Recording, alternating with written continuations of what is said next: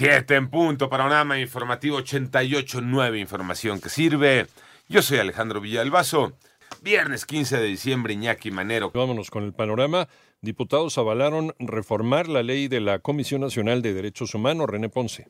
La Comisión de Derechos Humanos de la Cámara de Diputados aprobó dos dictámenes para reformar la ley de la Comisión Nacional de Derechos Humanos en materia de mecanismos de monitoreo de la Convención sobre los Derechos de las Personas con Discapacidad y del diagnóstico anual sobre la situación de los derechos humanos en cárceles mexicanas. Se establece que entre las atribuciones de la CNDH estará integrar y presidir el mecanismo independiente de monitoreo nacional de la Convención sobre los Derechos de las Personas con Discapacidad. También precisa que el diagnóstico anual sobre la situación de los derechos humanos en el sistema de reinserción social deberá hacerse del conocimiento de las dependencias federales y locales competentes para que elaboren las políticas públicas que garanticen el respeto de los derechos humanos de las personas internadas. Para 889 Noticias, René Ponce Hernández. El Congreso en Ciudad de México aprobó el paquete económico 2024 que establece un eh, presupuesto de más de 267.965 millones de pesos en el que no habrá nuevos impuestos, dicen, y se quitó el pago del impuesto sobre nómina al incorporar a trabajadores del hogar al Seguro Social,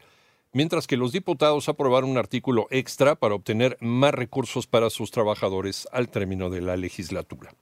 Vámonos al panorama nacional. Luego de ser designada por el presidente de México, rindió protesta Lenia Batres Guadarrama ante el Senado como nueva ministra de la Suprema Corte de Justicia de la Nación. Por otro lado, fue detenido en Cuernavaca, fue detenida en Cuernavaca, Morelos, la hermana de Genaro García Luna, Gloria García Luna, al igual que su sobrino Edgar Anuar Rodríguez García, por presunta delincuencia organizada y operaciones con recursos de procedencia ilícita. Además, en una sesión privada, el Congreso de Aguascalientes aprobó una reforma al Código Penal del Estado para despenalizar el aborto hasta la semana 12 de gestación.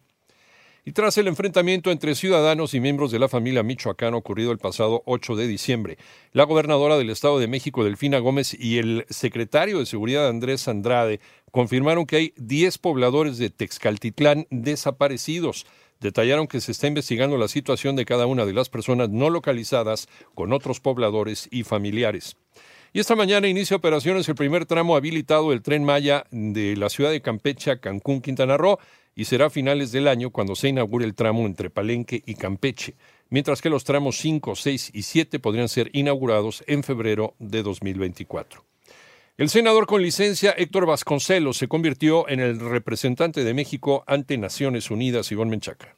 El Senado ratificó con 70 votos a favor y uno en contra a Héctor Vasconcelos y Cruz como embajador y representante permanente de México ante el sistema de las Naciones Unidas, representación que se encuentra vacante desde que el embajador Juan Ramón de la Fuente dejó el cargo desde el pasado mes de septiembre. Que es usted un hombre de gran formación personal, así como de buen conocimiento de los temas internacionales. Cuenta con las cartas credenciales necesarias para estar a la altura de la encomienda y llevar con éxito esta importante labor diplomática. Con la seguridad de que sabrá fortalecer la participación de México en el sistema de las Naciones Unidas. Es la voz de la senadora Nancy de la Sierra. 889 Noticias, Ivonne Menchaca Sarmiento. Vámonos al panorama internacional. La ministra de Seguridad de Argentina, Patricia Bullrich, anunció que habrá sanciones y usarán la fuerza ante protestas que incurran en cortes viales.